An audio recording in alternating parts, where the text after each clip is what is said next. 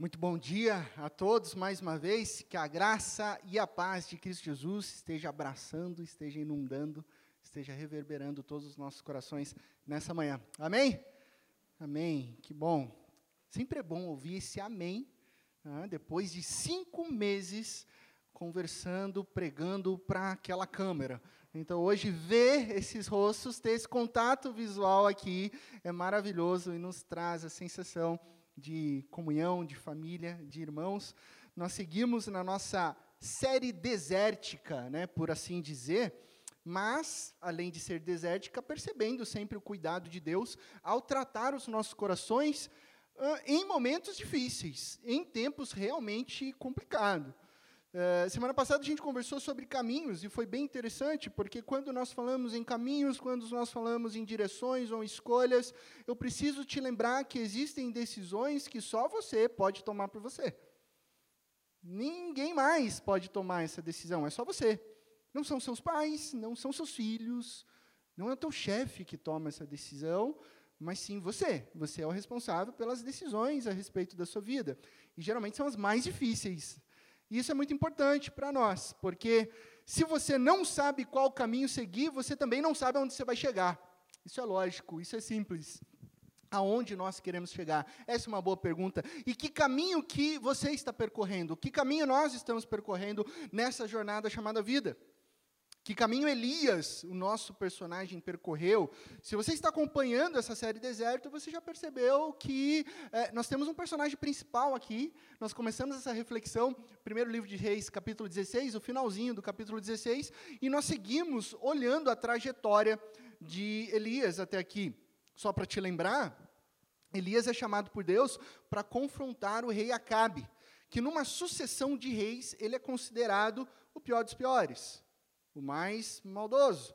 As escrituras afirmam no capítulo 16 que Acabe fez o que o Senhor reprova. Aí você pensa assim: ah, mas todos os reis de Israel fizeram o que o Senhor reprova, mas Acabe fez mais do que qualquer outro antes dele, e isso está registrado nas escrituras. De toda a sua lista de pecados, o pior foi desviar o coração do povo de Deus para a idolatria, e por isso a referência negativa do seu casamento.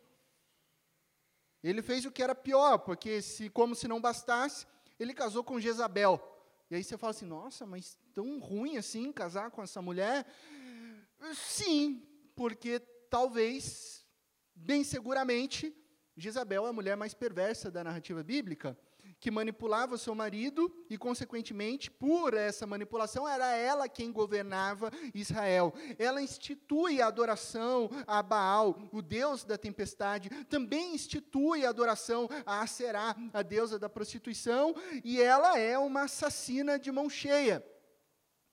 Essa é a Geza. Então, o povo começa a se desviar e começa a adorar falsos deuses. E os falsos deuses prometem o quê? No caso específico da, da, da ideia, da imagem de Baal, era uma safra abundante. Baal é o deus da, da, chuva, da tempestade, também do sol, ele vai dar fertilidade, e se ele vai trazer fertilidade para a terra, ele vai trazer posses, e se vai trazer posses, vai me dar segurança, uma vida melhor, e assim o povo deixa de adorar o único verdadeiro Deus atrás dessa promessa de Baal. Então, um belo dia, Elias entra no palácio de Acabe e diz: Por causa dessa idolatria, não vai cair nenhum orvalho, nenhuma chuva nos próximos anos, exceto mediante a minha palavra. Então, a mensagem de Elias para Acabe é uma afronta. E muito mais do que uma confrontação, uma provocação é, que atinge apenas Acabe e Jezabel, não, essa confrontação é contra Baal, é contra os falsos deuses. E a seca vem, a fome chega. E a gente já tem um cenário de multidões de pessoas morrendo de fome. Um ano de seca. Dois anos de seca. Elias vai para Querite nesse tempo, e nós conversamos sobre isso. Ele é alimentado por corvos. Depois ele é direcionado para Sarepta. Em Sarepta ele é alimentado por uma viúva e vê o milagre da multiplicação da farinha e do azeite ali acontecendo na casa da viúva. O filho da viúva morre. Mas Elias já estava morando com aquela viúva havia no mínimo um ano. Aquele filho morre. Elias, como um servo do Senhor, ele já não olhava para aquele menino como um desconhecido, mas Elias muito provavelmente já tinha adotado aquele menino como seu próprio filho. E ele ora, ele clama a Deus, ele pega o corpo daquela criança, coloca na cama e clama a Deus. Deus faz um milagre na vida desse menino. E Deus ressuscita aquela criança, o filho da viúva. Enquanto Elias é sustentado pelo próprio Deus, sendo treinado nesses tempos desérticos e vivenciando milagres após milagres, a seca se mantém no reino, a ponto dessa seca chegar, chegar no palácio real. O deserto atinge o palácio. O deserto atinge a corte, atinge Acabe, atinge sua esposa. Acabe sente a seca. Acabe tem medo dos seus cavalos morrerem e ele perder um poderio militar. Acabe está doido para matar Elias, porque ele acha que Elias é o causador de tudo isso. E ao longo dessa temporada desértica, Deus não só sustentou Elias, mas moldou o coração dele, fortaleceu e transformou. E isso eu acho maravilhoso no texto bíblico, porque a primeira identificação que a gente tem de Elias, no capítulo 17, é o homem de Tisbe. Mas ao longo dessa temporada desértica, ele não é mais conhecido como homem de Tisbe, ele é conhecido como homem de Deus. Um homem profeta, um profeta forte, corajoso, um homem de Deus. E depois de três anos de treinamento, três anos de deserto, três anos de seca, gente, três anos Três anos é pouco ou é muito? Essa é uma pergunta que eu faço para você. Três anos é pouco ou é muito? Três anos de dificuldade. Vamos nos conectar com o texto? Três anos fugindo de um rei doido e de uma esposa que, se te pegar na curva, te mata. Três anos comendo apenas o que é possível comer. Três anos, apenas o que é possível comer. Não tem Jerônimo no deserto. Vou dar uma passadinha lá e resolver. Não. Três anos longe de casa. Que ele vai para fora dos limites de Israel.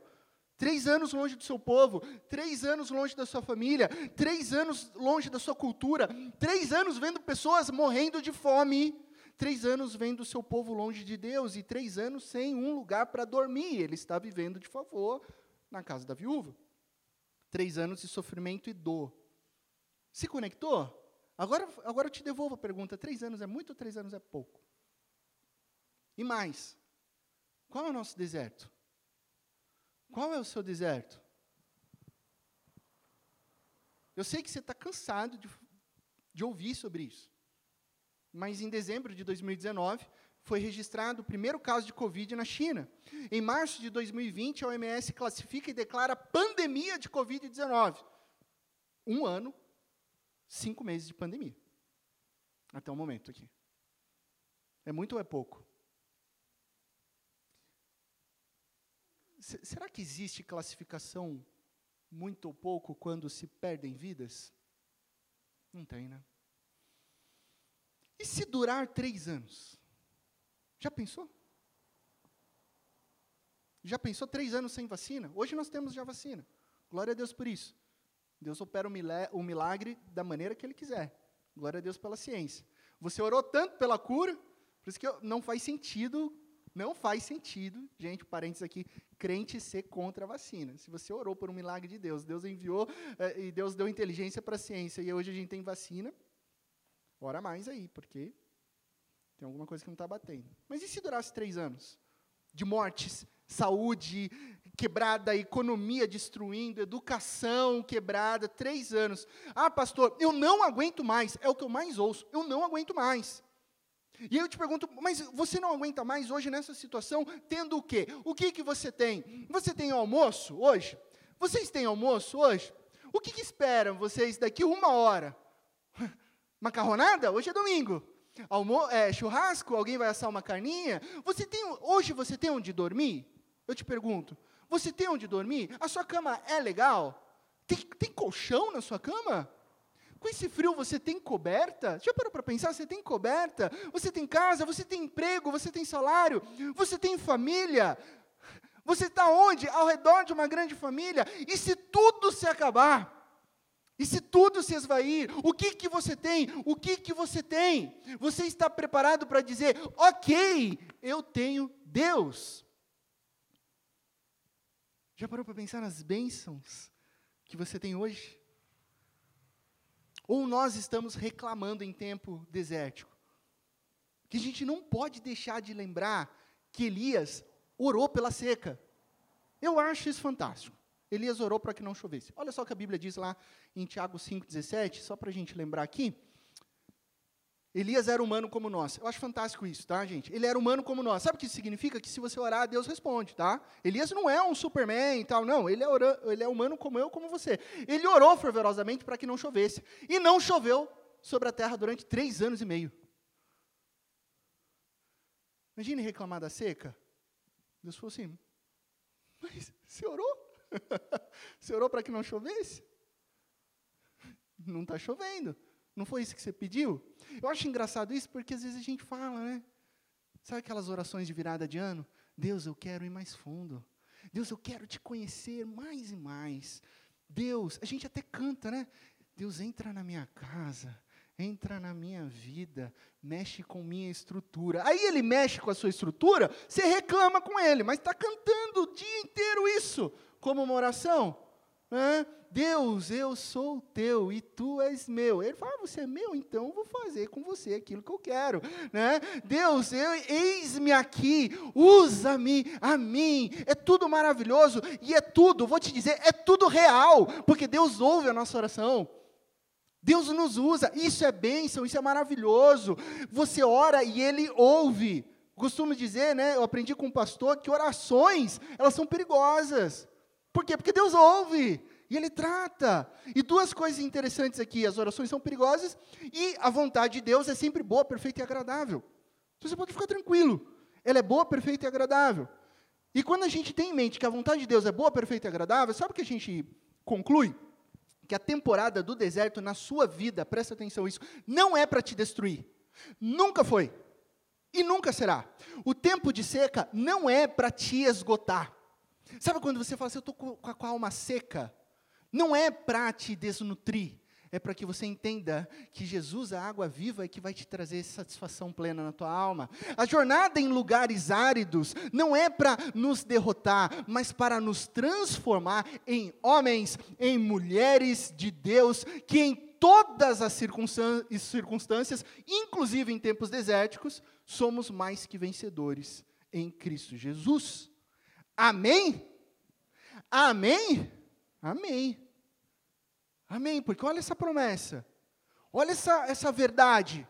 Elias entende quando ele vai vendo os milagres acontecendo na, na vida dele. E aí Elias segue nessa vibe. Ele fala assim: Eu entendi, Deus está moldando meu coração, eu estou me tornando um homem de Deus, eu estou me tornando forte, eu estou vendo milagre atrás de milagre. E aí sabe o que Elias pensa? Vamos para cima.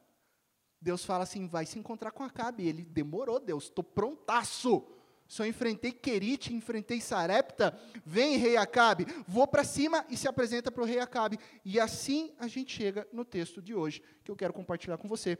1 Reis capítulo 18, a partir do verso 16. Então Obadias dirigiu-se a Acabe, você se lembra da reflexão passada? Obadias é o mordomo de Acabe, Elias encontra com Obadias e fala assim, manda um recado lá que eu estou na área. Obadias fica com medo, mas Obadias entrega depois e confia em Elias. Então Obadias passa a informação e Acabe vai ao encontro de Elias. Quando viu Elias, disse-lhe: É você mesmo, perturbador de Israel?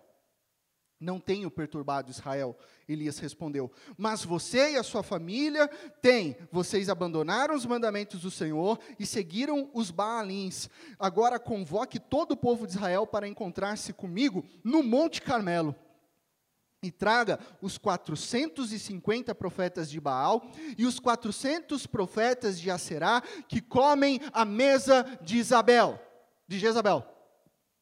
Comem a mesa de Jezabel. Olha que informação. Enquanto o povo morre de fome, os falsos profetas estão se banqueteando. Eles não têm compaixão de quem morre de fome. Eles estão lá, curtindo a mesa de Jezabel. Estão entregues a o governo político da época. Versículo 20. Acabe convocou então todo Israel e reuniu os profetas no Monte Carmelo. Elias dirigiu-se ao povo e disse: Até quando vocês vão oscilar para um lado e para o outro? Se o Senhor é Deus, sigam-no, mas se Baal é Deus, sigam-no. O povo, porém, nada respondeu. Disse então Elias: Eu sou o único que restou dos profetas do Senhor, mas Baal tem 450 profetas.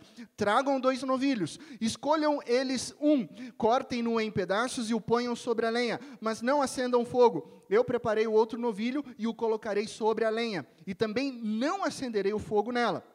Então, vocês começam, vocês invocarão o nome do seu Deus, e eu invocarei o nome do Senhor. O Deus que responder por meio do fogo, esse é Deus. Então o povo disse: Fechou? Vamos ver. O que o Senhor disse é bom. Versículo 25: Elias disse aos profetas de Baal: Escolham um dos novilhos e preparem no primeiro, visto que vocês são tantos. Clamem pelo nome do seu Deus, mas não acendam fogo. Então pegaram o novilho que lhes foi dado e o prepararam. E clamaram pelo nome de Baal desde a manhã até o meio-dia. Ó oh, Baal, responde-nos! Ó oh, Baal, responde-nos! Gritavam e dançavam em volta do altar que haviam feito, mas não houve nenhuma resposta. Ninguém respondeu. Ao meio-dia, Elias começou a zombar deles. Gritem mais alto, dizia, já que ele é um Deus, quem sabe está meditando, ou ocupado, ou viajando. Talvez esteja dormindo e precise ser despertado. Então passaram a gritar ainda mais alto e a ferir-se com espadas e lanças, de acordo com os costumes deles, até sangrarem. Havia uma dança ali, eu não vou reproduzir essa dancinha aqui, tá, né? A esposa já olhou para mim e falou: Não faça, ok, esposa, sou um homem sábio e respeitarei a tua posição. Mas era meio que um zigue-zague, vai e volta, isso foi se intensificando, e cortar-se, era cortar-se mesmo, até sangrar, como se o sangue ele pudesse mover o coração do falso Deus. Ok, versículo 29. Passou o meio-dia e eles continuaram profetizando em transe até a hora do sacrifício da tarde, mas não houve resposta alguma. Ninguém respondeu. Ninguém deu atenção. Versículo 30. Então Elias disse a todo o povo: Aproximem-se de mim. O povo aproximou-se e Elias reparou o altar do Senhor que estava em ruínas. Ele repara um altar, estava largado, esquecido, quebrado. Primeira coisa que ele faz é: eu vou reparar isso daqui. Depois apanhou doze pedras, uma para cada tribo dos descendentes de Jacó, a quem a palavra do Senhor tinha sido dirigida, dizendo-lhe: Seu nome será Israel. Isso é simbólico também. O reino já estava dividido, dez, dez tribos para um lado, duas para o outro. Ele fala assim: Esse altar é de Israel, não é de uma parte nem de outra, é de todo Israel. Com as pedras construiu um altar em honra ao nome do Senhor e cavou ao redor do altar uma valeta na qual poderiam ser semeadas duas medidas de sementes. Você coloca aí dois palmos de, como diz lá em Tapetininga, de fundura. Né? Dois palmos assim, cavado, em volta ali, e disse: Encham de água quatro jarras grandes e derramem-na sobre o holocausto e sobre a lenha. Quatro jarras grandes de água. Você, mas pastor, não estava em seca lá? Sim, o Monte Carmelo é próximo do mar Mediterrâneo. Água salgada tinha, né? Só não dá para beber. Então eles tinham que descer, pegar uma jarra, voltar, descer, pegar outra jarra, voltar, descer. Fizeram isso quatro vezes. Elias só olhando e enchendo. Façam novamente, disse ele, e eles o fizeram de novo. Façam-no pela terceira vez, ordenou, e eles o fizeram pela terceira vez. A água escorria do altar, chegando a encher a valeta. A hora do sacrifício, o profeta Elias colocou-se à frente do altar e orou: Ó Senhor, Deus de Abraão, de Isaac e de Israel. Que hoje fique conhecido que tu és Deus em Israel e que sou o teu servo e que fiz todas estas coisas por ordem tua. Responde-me, ó Senhor, responde-me para que este povo saiba que tu, ó Senhor, és Deus e que fazes o coração deles voltar para ti. Então o fogo do Senhor caiu e queimou completamente o holocausto, a lenha, as pedras e o chão, e também secou totalmente a água na valeta. Quando o povo viu isso, todos caíram prostrados e gritaram: O Senhor é Deus, Yahweh é Deus, o Eterno é Deus. Então Elias ordenou-lhes: Prendam os profetas de Baal, não deixem nenhum escapar. Eles os prenderam e Elias os fez descer ao riacho de Quizon e lá os matou. A narrativa ela segue, nós vamos parar até aqui hoje. Vamos orar mais uma vez? Pai de amor, obrigado pela tua palavra, Pai. Ó Deus, eu peço que o Senhor venha falar. Que não seja eu, mas que seja as tuas palavras, através da minha vida. Que o Senhor nos use, que o Senhor fale profundamente aos nossos corações, aqui e em qualquer lá que está agora nesse momento conectado à tua palavra. Declaramos total dependência do teu Santo Espírito, sopra sobre nós, abre as nossas mentes, abre os nossos corações, para que a gente entenda a mensagem que vem da parte do Senhor. Que o Senhor confronte o nosso coração, que o Senhor nos ensine a viver uma vida de acordo com a tua vontade, que é boa, perfeita e agradável, em Cristo Jesus que nós oramos. Amém. Esse texto ele é fantástico porque o encontro já começa cheio de tensão. Né? O rei Acabe começa acusando Elias. Né? Ah, que bom que você chegou. É você, então, o perturbador de Israel? Esse é um termo pejorativo em hebraico que pode significar até assim, tipo, você chegou a víbora aí, chegou a cobra, chegou a pessoa que está destruindo tudo. Está é, tá aí o responsável por toda essa seca. Está vendo esse cheiro de morte? Está vendo essa carcaça de animais apodrecendo aqui? Chegou o culpado. Elias é o culpado. Você é o responsável por todo o desastre. O que não é algo novo na história da humanidade, não é de se admirar, já que a culpa é sempre do outro, né? É fácil a gente culpar as outras pessoas, mas foi ele, não fui eu. Um dos grandes problemas da humanidade é justamente isso. As pessoas estão dispostas a buscar a causa de sua miséria em todos os lugares do mundo, em todas as outras pessoas, menos nelas mesmas, onde muitas vezes realmente está. Mas eu quero ver, quero apontar, quero julgar as outras pessoas. E insistem em lançar a carga de todos esses infortúnios, de todas essas turbulências, muitas vezes em algum inocente. Só que Elias não fica quieto. Elias ouve tudo isso e já rebate. Não, não, não é, não é, não é por aí, não. Não é bem por aí, senhor Acabe. A verdadeira causa é você é a sua família. E eu vou explicar o porquê. Então ele diz: vocês abandonaram a palavra de Deus, vocês abandonaram os mandamentos amorosos de Deus, os testemunhos, as instruções do Senhor e começaram a seguir Baal, começaram a seguir a Será, começaram a seguir postes ídolos, começaram a seguir todo tipo de idolatria. Então vocês desprezaram o Senhor e por isso vocês trouxeram ruína, vocês trouxeram decadência e sofrimento a toda a nação. Então, o que Elias está falando aqui? Ele está deixando claro o problema. O problema é idolatria. Israel caiu em idolatria. Israel deixou que o seu coração fosse guiado, liderado, conduzido, não pelo Senhor, mas pelos falsos deuses. O que eram esses Baalins? Eram imagens, manifestações, locais de falsos deuses, né? postes ídolos, Baal, por aí vai. Então Elias estava denunciando o quê? Uma cultura que estava vigente ali de politeísmo. O que, é politeísmo? Poli, muitos. Teísmo, é, Deus. Né? Politeísta, que adora vários deuses. Onde na antiguidade eles pensavam: não, vou adorar o Deus Sol e vai resolver minha vida. Vou adorar o Deus Fertilidade e vai resolver minha vida. Vou adorar a deusa da morte e vai resolver a vida de outra pessoa ali. E por aí vai. Quando na verdade existe apenas um único e verdadeiro Deus. Por isso nós afirmamos que a nossa fé hoje, ela é o quê? Mono de um teísta, um só Deus, que é a Trindade, que é um Deus, três pessoas.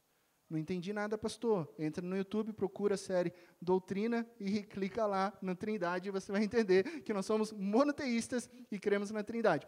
Aí você pensa, que absurdo. Você olha para o texto. O povo de Deus caindo em idolatria.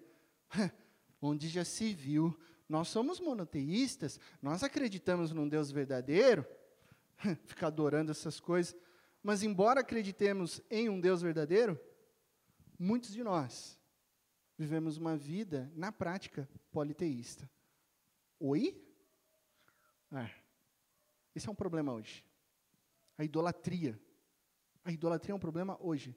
Os falsos deuses da cultura acabam se tornando ídolos em nossos corações.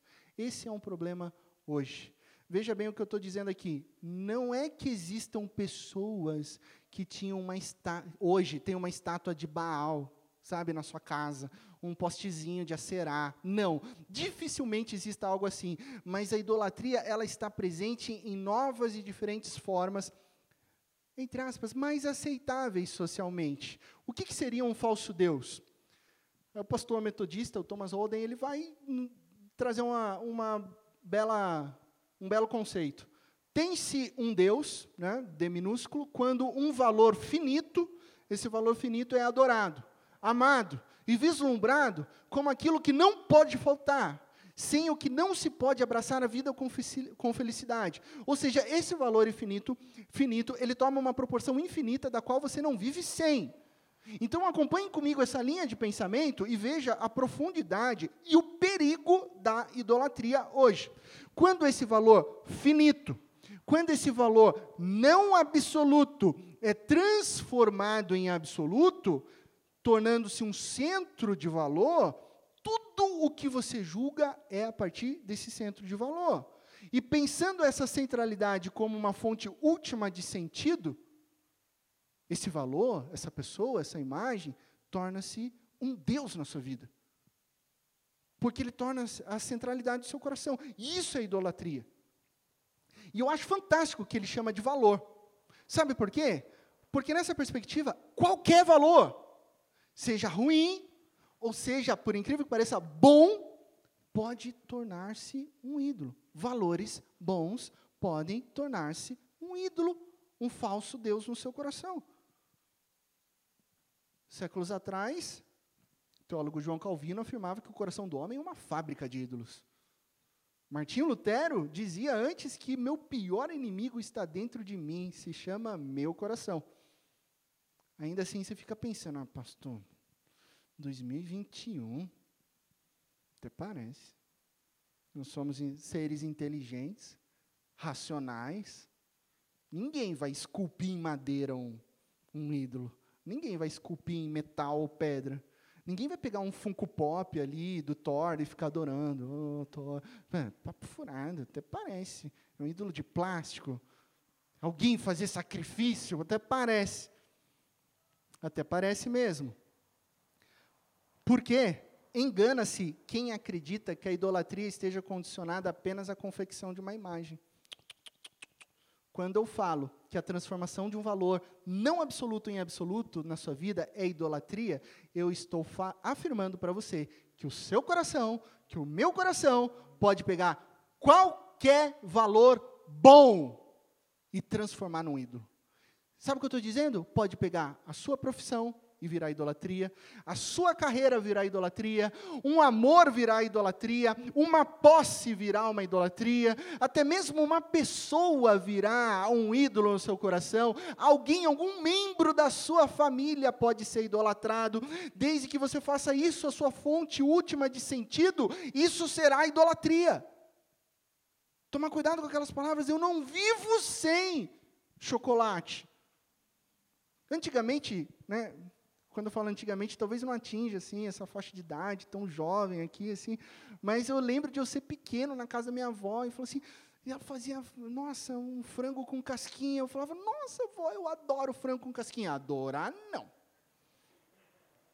Adorar só a Deus. No começo eu ficava emburrado, falava, não, vó, é, é maneira de expressar. E hoje, a gente para e pensa, ela estava certa ela estava certa. Primeiro que se você começa a falar que não precisa usar a palavra adorar, mas o amor, por exemplo. Se na mesma frase você fala assim, eu amo a minha esposa e eu amo chocolate, tem alguma coisa errada. Porque você colocou no mesmo nível de amor. Então já tem uma negligência com o uso da, da, da, da palavra. Já tem uma negligência com o verdadeiro sentido. É impossível você amar uma coisa na mesma proporção que você ama uma pessoa. Se for possível, tem algo muito errado com o seu coração. E se a gente falar em adoração, né, eu não vivo sem o meu trabalho. Como assim? Você não vive sem? Você tem que fazer essa pergunta. Porque pode ser que você tenha co colocado toda a sua esperança, toda a sua expectativa e todo o sentido da sua vida na sua vocação. E isso é idolatria. Olha o perigo. O perigo de divinizarmos qualquer bem especialmente as melhores coisas da vida, que não necessariamente sejam erradas, e esperarmos que elas satisfaçam as nossas necessidades mais profundas, que algo ou alguém traga significância, proteção e sentido para a minha vida. A minha vida não tem sentido sem dinheiro, a minha vida não tem sentido se eu não conseguir um título de doutor, a minha vida não tem sentido se eu não ganhar medalha de ouro em natação. Enfim, pode ser qualquer coisa que seja seja boa e trans, seja transformada em ídolo. Isso é idolatria. Olha o perigo. Você não precisa dizer, mas você se reconhece e apenas tem significância na sua profissão. Você não percebe, mas você não se apresenta dizendo o seu nome e o que você gosta de fazer. Você responde assim: ah, meu nome é doutora, sei lá o quê. Ah, quem é você? Você fala assim: eu sou odonto. Não, quem é você? Não perguntei o que você faz. E as pessoas têm dificuldade quando encontram pessoas novas. Um tempo atrás, muito distante atrás, a gente se reunia em lugares públicos, né? antes da Covid e tal. Às vezes conhecia pessoas novas ao redor de um. De um Ei, você é de onde? Ah, você. Quem é você? Se apresente. Ah, eu sou médica da Unicamp. Não, mas quem é você? Eu quero saber seu nome, que você gosta de. Não o que você faz. A pessoa não consegue, ela tem que falar, porque o sentido da vida dela está num título. É um falso Deus. Esse falso Deus pode ser seu esposo. Esse falso Deus pode ser sua esposa. Se você coloca toda a sua segurança e proteção na dependência do seu cônjuge, você transformou seu esposo ou sua esposa em um ídolo. E você vai se frustrar. Eu tenho 10 anos de casado. Pergunta ali para a esposa se eu sou legal o dia inteiro. Coloca expectativas irreais e você vai ver a frustração. Você pode idolatrar seus filhos. Você pode fazer dos seus filhos ídolos quando você literalmente vive, investe, dispõe todas as energias e recursos, porque na verdade os seus filhos acabam tendo uma posição de controle na sua vida, universal no seu coração. E eu poderia continuar citando aqui: respeito, sucesso, beleza, inteligência, um ministério cristão pode se tornar um ídolo e tantas coisas boas que podem ser distorcidas. O pastor Tim Keller, ele diz o seguinte: um Deus falso, um falso Deus, é qualquer coisa que seja tão central e essencial em sua vida, que caso você a perca, achará difícil continuar vivendo. Como que eu identifico um falso Deus na minha vida? É aquilo que você ama, confia e obedece cegamente. Toma cuidado com aquilo que você ama, confia e obedece. Se você, puxa, amar e confiar são coisas boas, sim. Obedecer também. Mas se você obedece antes de Deus, tem algo errado, já virou um ídolo. Eu amo os meus filhos, eu confio nos meus filhos. Ai, mas quando eu chego no mercado e eles fazem birra e deitam no chão, eu acabo obedecendo os meus filhos. Opa, opa. Por isso que as coisas boas podem se tornar ídolos no seu coração. E por que isso acontece? Né? Por quê, pastor? Porque todo falso Deus acaba prometendo coisas que só o verdadeiro Deus oferece. E aí você é enganado. Baal prometia abundância. E aí você fala assim: ah, como é que vai acreditar em Baal? Mas hoje você acredita na bolsa de valores, que promete a mesma coisa. E aí você vive a sua vida dependendo de investimentos. A Será prometia fertilidade. Você fala assim, ah, eu vou acreditar numa deusa antiga, mas hoje o, pro, o sucesso promete isso. A ciência, a medicina promete isso. E você vai assumindo esses falsos deuses no seu coração que prometem proteção, segurança, significância, mas só Deus oferece isso. O verdadeiro sentido da sua vida está apenas em Deus. Alegria, satisfação você encontra em Deus, o único e verdadeiro Deus. Quais são os falsos deuses aos quais você serve? Quais são os falsos deuses que você coloca à frente do único verdadeiro Deus? Esses dias eu estava refletindo sobre a briga política que envolve o país. Né? Fiquem tranquilos, não vou falar sobre política aqui, né? o pessoal já até fica gelado assim, ai pastor. Ah, até porque essa polarização não é nova, gente. Não é nova. Corrupção não é assunto novo aqui. E quando eu falo assunto novo, eu estou falando de Brasil Império, sabe? Não é coisa assim recente, não. É, é, é um, uma doença que corrói o Brasil há séculos, né? Só que hoje tá, essa polarização ela está assim inflada, né? Então, o que polariza de um lado de outro, esquerda direita, candidato X e candidato Y, eu vou te dizer um negócio. Talvez você concorde ou não comigo. E aí a gente está conjecturando. Mas a verdadeira discussão não é sobre candidatos. Hoje no Brasil, a maioria não é. Vou te dizer, o verdadeiro, o verdadeiro interesse não é sobre valores. A grande maioria não é, não é. A intenção dos brasileiros, independente da opinião política hoje, não é sobre um Brasil melhor para o coleguinha, para o próximo, para quem necessita. Não é de nenhuma parte, que fique claro, de nenhuma parte, nada disso. A causa da miséria, decadência política que corrói o Brasil há anos é uma só: idolatria. Ou ideolatria. Engana-se quem acha que os maiores ídolos sejam personalidades políticas. Podem até ser. Existem pessoas que estão mesmo olhando para um político tal, um político outro, e fazer dele um Deus. Pode até ser, acontece, até são. Mas o grande ídolo da nossa sociedade hoje, eu vou falar o nome. Sabe qual é? Economia.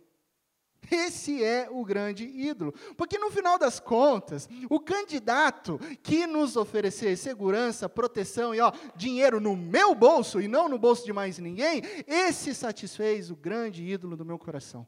Para mim, esse é o grande ponto da discussão política. É quem vai oferecer.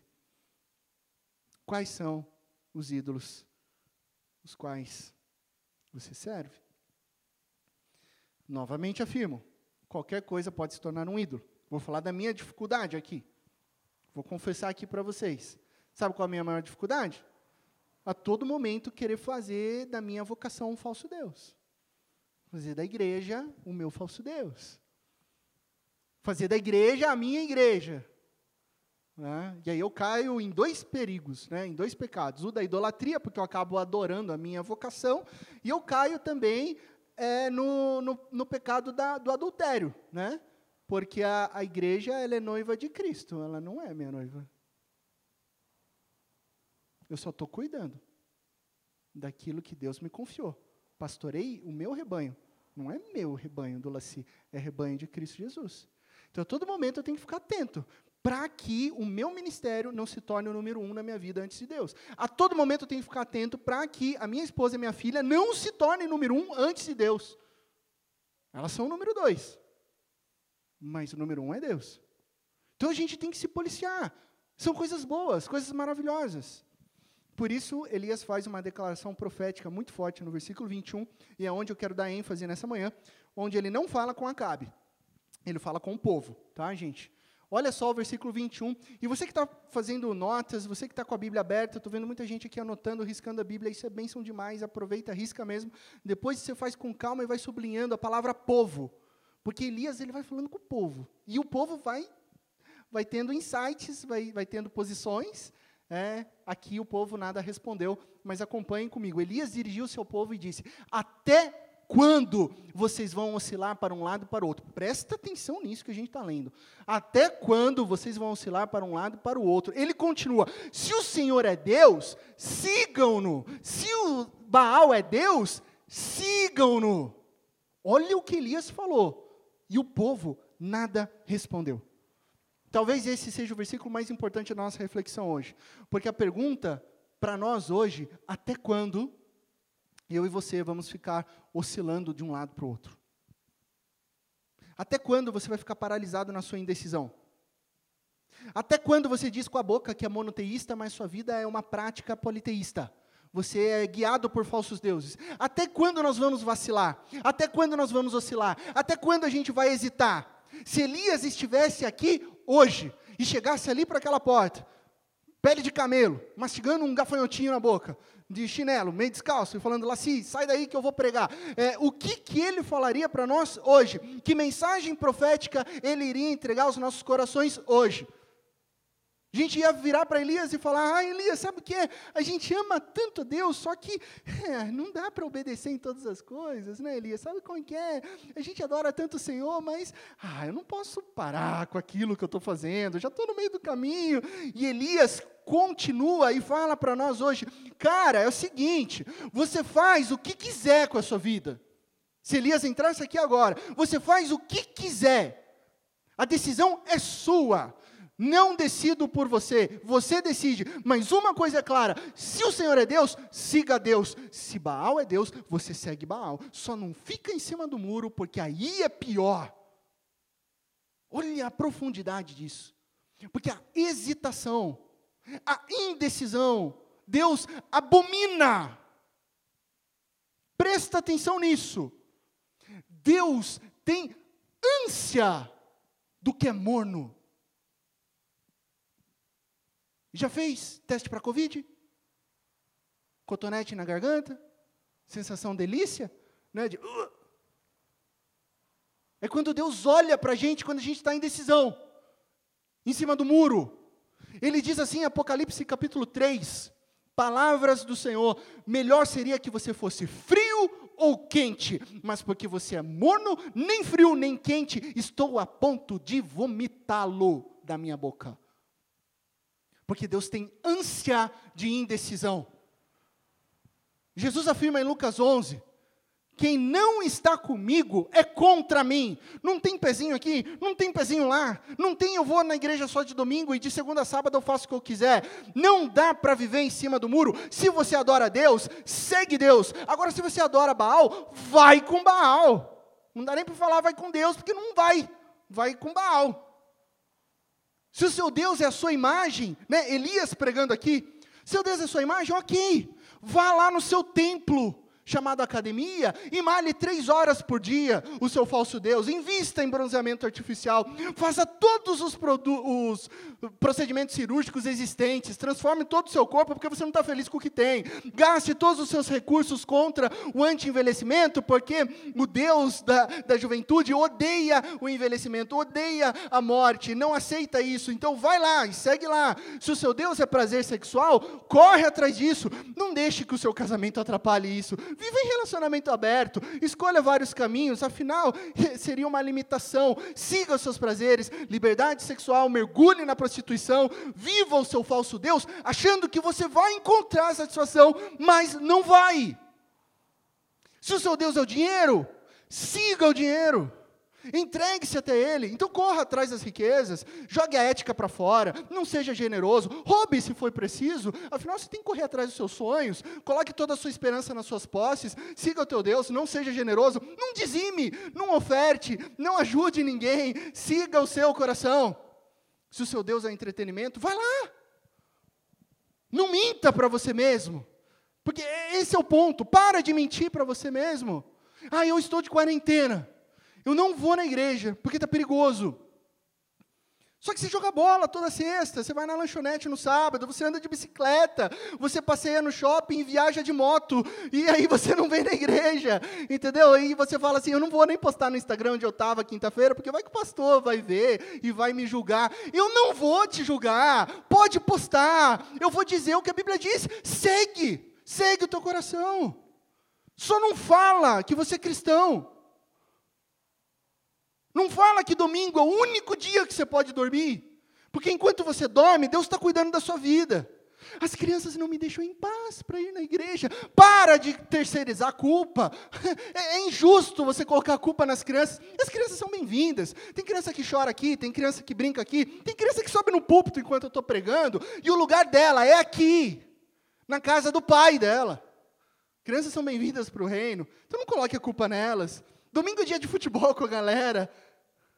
O horário do culto é bem na hora da Fórmula 1. Não vai dar, Senhor. Eu assisto depois no YouTube. Está frio hoje, eu vou ficar em casa. Para de brincar de adorar a Deus.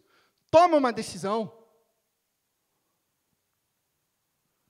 Toma uma decisão, porque essa sua vida medíocre de justificativas e indecisões, de ficar em silêncio, como esse povo ficou diante de Elias num primeiro momento, é idolatria da ânsia em Deus.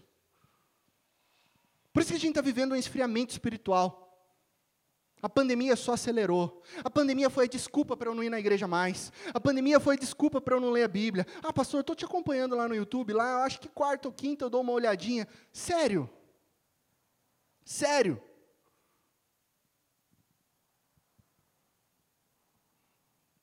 Não que eu deva ou não devo acreditar no que você diz, porque isso não importa. Não estou aqui numa posição de justo juiz.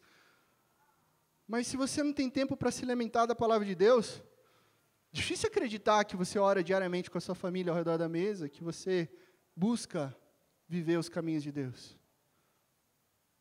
Agora, se Cristo Jesus, o Filho do Deus vivo, é o único e verdadeiro Deus da sua vida, então a partir de hoje, para de vacilar, para de oscilar e sirva Jesus de todo o coração.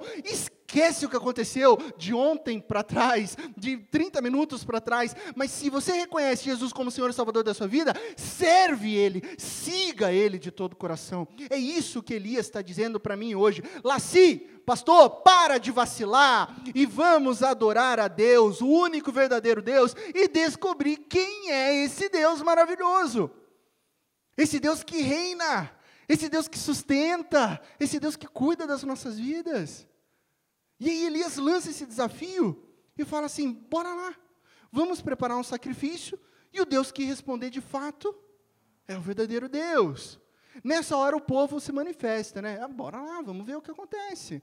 Né? No fundo eles estavam pensando: Elias, você é muito idiota você não sabe com quem está lidando. A gente vai clamar a Baal, porque Baal é o Deus da tempestade. E Deus da tempestade sabe como é, né? Controla os raios ali de fogo. Você vai ser tostado, inclusive, seu profeta é, bobo. E Elias fala: Vamos lá. Vocês começam. A Bíblia diz que eles clamaram de manhã até o meio-dia e não aconteceu nada. Nenhuma resposta de Baal. O negócio já começa a ficar tenso, né? Elias está só olhando. Aí depois da manhã até o meio-dia, Elias meio que dá uma uma interrompida. Eu acho fantástico isso. Coloca o texto para a gente, por favor. Versículo 27. gente, é muito legal isso. Porque os caras estavam lá tentando, tentando, tentando. Não estava rolando. Aí Elias, tipo, posso falar uma coisa? vocês podem gritar mais alto? Que eu acho que, já que ele é um Deus, né, ou ele está meditando, ele está ocupado, está viajando, talvez ele esteja dormindo. Então vocês gritem mais alto para que eles desperte, né? Eu coloquei ali ocupado em em amarelo, que quando a gente tem acesso ao texto hebraico, a gente descobre algumas coisas, e algumas coisas são engraçadas, gente. Eu não sei por que o tradutor colocou como ocupado, porque ocupado pode ser qualquer coisa, né? Você está ocupado fazendo várias coisas, né? E aí é meio engraçado estudar hebraico, porque quando eu fui olhar é, esse verbo né, de ocupado, a tradução literal é o seguinte: não é ocupado, é aliviar as entranhas. Né? Você sabe o que é aliviar as entranhas? Né? Então, Elias está literalmente falando para os caras: ó, oh, grita mais alto, que eu acho que o Deus de vocês está fazendo o número dois, né? E deve estar tá lá com uma. Num, o sacrifício que vocês deram para ele estava meio podre, ele comeu, fez mal e está lá preso no banheiro da caverna.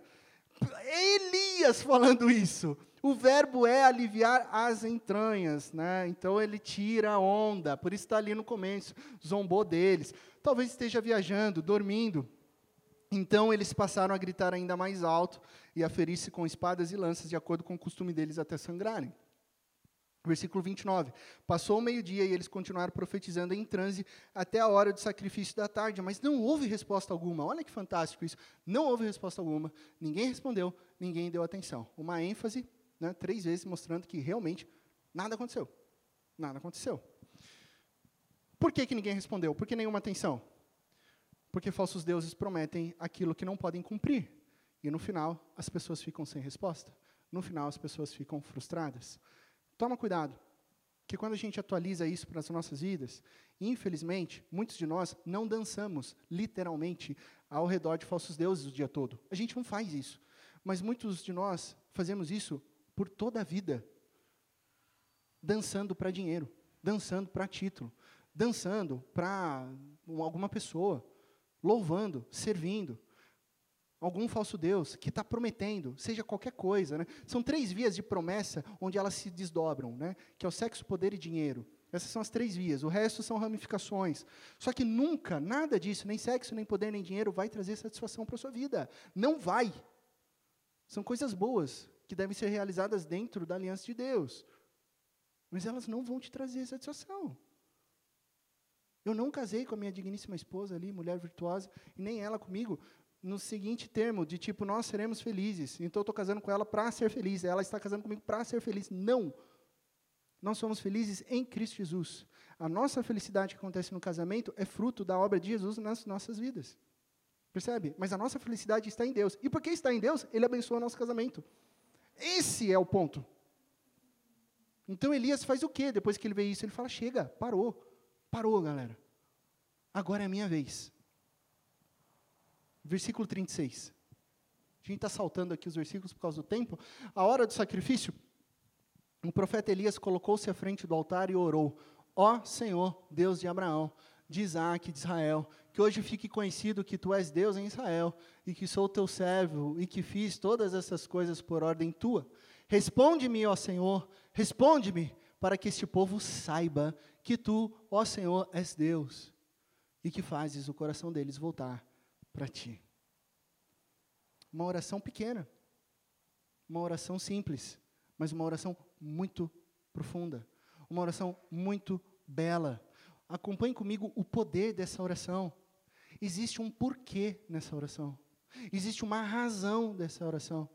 E Elias diz: para que o povo saiba que o Senhor é Deus, para que os corações voltem para Deus, que os corações saiam da indecisão, saiam desse muro, saiam dessa mornidão e não corram para os falsos deuses, mas que venham e voltem para o Senhor.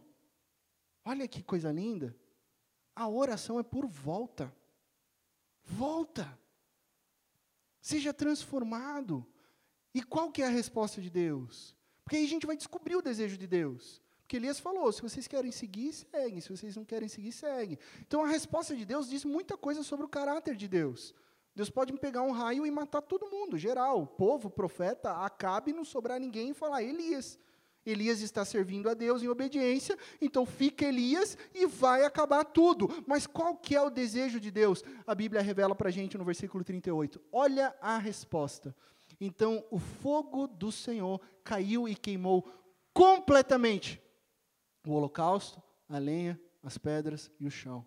E também secou totalmente a água na valeta. Quando o povo viu isso, olha a palavrinha povo, ó povo, ó a reação agora, todos caíram prostrados e gritaram: O Senhor é Deus, o Senhor é Deus. O povo que antes estava em silêncio, o povo que falou: Ah, vamos ver o que acontece, faz aí esse desafio. Agora é o povo que cai prostrado e grita: Yahweh é Deus, o eterno é Deus, o único Senhor é Deus. Olha essa cena. O fogo do Senhor desceu, consumiu todo o sacrifício, toda a lenha, todas as pedras e o chão secou toda a água, né? Quando Deus se manifesta, e Elias foi muito sábio em falar: vamos encher, vamos encharcar de água. Porque quando Deus se manifesta, quando o eterno se revela, não há dúvidas. É para todo mundo ver mesmo. Não sobrou um pingo de água. É Deus. Ele não deixa dúvidas. O nosso Deus é um Deus de promessas, é um Deus de certezas, é um Deus real, é um Deus poderoso. E ele fez isso por quê? Porque ele queria que o coração daquele povo, que ele amava, que ele escolheu, voltasse para ele. Olha o amor de Deus. Todos os deuses falsos ali naquele momento caíram diante da manifestação poderosa de Deus. Imediatamente o povo que antes havia ficado em silêncio, depois do vamos ver o que acontece, agora está declarando: o Senhor é Deus. O que, que isso significa para nós hoje? A gente olha esses textos e são fantásticos, né? E daí a gente fica assim, ah, ia ser legal, né? Se Deus mandasse uma bola de fogo em Dayatuba e, e a galera visse, ah, Yahweh é Deus! Tá vendo? Olha só, esse é Deus. A gente pensa essas coisas, né? Por que, que ele não faz hoje? Porque ele já fez. Ele fez um maior, a maior revelação. O que é o milagre do fogo aqui no Monte Carmelo, diante da comparação ao envio de Cristo Jesus, o eterno Filho de Deus, para nos salvar. Você há de se lembrar comigo, Mateus capítulo 3, verso 11, as palavras de João Batista. Eu os batizo com água para arrependimento, mas depois de mim vem alguém mais poderoso do que eu, Cristo Jesus, tanto que não sou digno nem de levar as suas sandálias. Ele os batizará com o Espírito Santo e com fogo. Fogo na Bíblia tem dois significados: julgamento e purificação. No Monte Carmelo houve julgamento. Todos os falsos deuses caíram diante do Deus verdadeiro. No Monte Carmelo houve purificação, porque o povo se arrepende e declara que o Senhor é Deus. Isso aconteceu por um momento, isso aconteceu por um período. Você que tem a sua leitura bíblica, você vai ver que o povo logo cai em idolatria de novo. Mas em outro monte, no monte do Calvário, aconteceu algo muito mais profundo, intenso e eterno. No Monte do Calvário, Cristo Jesus, o Filho de Deus, foi crucificado. No Monte do Calvário, o príncipe da vida deu o seu, derramou o seu precioso sangue por mim e por você. E lá no Monte do Calvário, Deus manifestou o seu fogo. Houve julgamento. Não porque Jesus havia pecado, mas porque nós fomos justificados em Cristo Jesus. Ele se entregou por nós, ele morreu em nosso lugar, e então todos os falsos deuses caíram.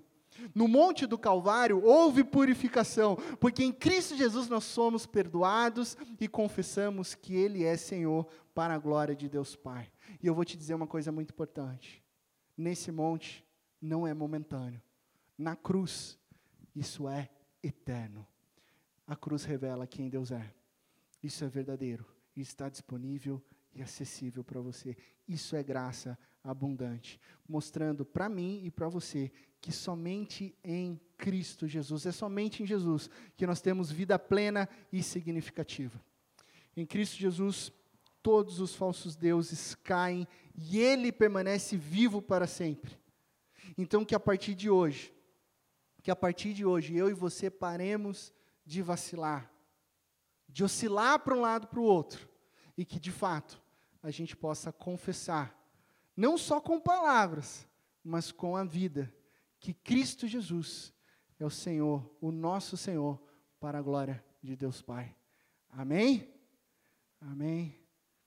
Eu quero te convidar a se levantar, vamos orar. Você pode se colocar em pé, daqui a pouco a gente vai cantar uma canção que fala sobre o poder de Cristo Jesus, o poder de Deus. Mas eu queria orar por você nesse momento. Talvez o seu coração tenha dado uma oscilada nos últimos dias. Talvez a pandemia tenha esfriado um pouco a tua fé, as dificuldades te abalaram. Mas hoje é tempo, hoje é tempo de voltar para o Senhor. Hoje é tempo de entender que somente Cristo Jesus traz sentido, significância, proteção e segurança para as nossas vidas, porque Ele é o nosso único e verdadeiro Deus. Pai de amor, nós te louvamos por essa manhã, por esse momento, pela tua palavra, Deus. Ó Deus, palavra que nos confronta, palavra talvez dura aos nossos corações, mas que tem o intuito não de nos derrubar, mas pelo contrário, de nos moldar e nos transformar em homens e em mulheres firmes e fortalecidos no Senhor, Pai. Deus, eu te louvo pela vida de cada pessoa aqui. Ó Deus, se nós estamos oscilando, se muitas vezes nós estamos em caminhos de indecisão, hoje nós declaramos que nós seguimos o Senhor. A partir de hoje nós declaramos que o Senhor é o nosso único e verdadeiro Deus e que as nossas vidas são e sempre serão guiadas pela tua vontade que é boa, perfeita e agradável. Ó Deus, se existem pessoas que ainda não conheciam o teu nome, Pai, que ainda não sabiam desse verdadeiro significado, que o Senhor venha agora transformar esses corações diante da tua palavra que é viva, Pai. Que o Senhor venha inundar, que essas pessoas se sintam abraçadas, que elas reconheçam que Cristo Jesus é o Senhor e Salvador da vida delas, Pai. Porque é isso que nós reconhecemos agora. O Senhor é o nosso Deus. Cristo Jesus é o nosso Senhor. E nós confessamos isso não pela nossa glória, por nossa glória, mas para a glória do Senhor, Pai. Obrigado por isso. Porque a nossa vida tem sentido. Obrigado porque a nossa vida tem segurança. Obrigado porque não, não, aconteça o que acontecer, o Senhor permanece sendo a nossa rocha, Pai. Obrigado porque o Senhor tem poder para salvar. O Senhor nos resgata de nós mesmos, nos tira das trevas e nos coloca na tua luz, Pai. Ó Deus, que a cada dia a nossa fé cresça, aprofunde-se no conhecer de Cristo Jesus, e assim a gente brilhe cada vez mais à luz de Jesus, o nosso Senhor, o nosso Salvador. Obrigado, Pai. Obrigado. Obrigado pela salvação. Obrigado porque hoje nós podemos te seguir. Porque antes de seguirmos o Senhor, a sua bondade, a sua fidelidade e o seu amor leal sempre nos perseguiram e sempre nos perseguirão. Obrigado por isso. Em Cristo Jesus. Amém, Pai. Amém. E agora, irmãos e irmãs, que a maravilhosa graça de nosso Senhor e Salvador, Cristo Jesus, que o amor incalculável de Deus, o nosso eterno Pai, que as consolações, a presença e o poder do Santo Espírito de Deus estejam com todos vocês, não somente nessa manhã, mas para todos sempre. Amém e amém.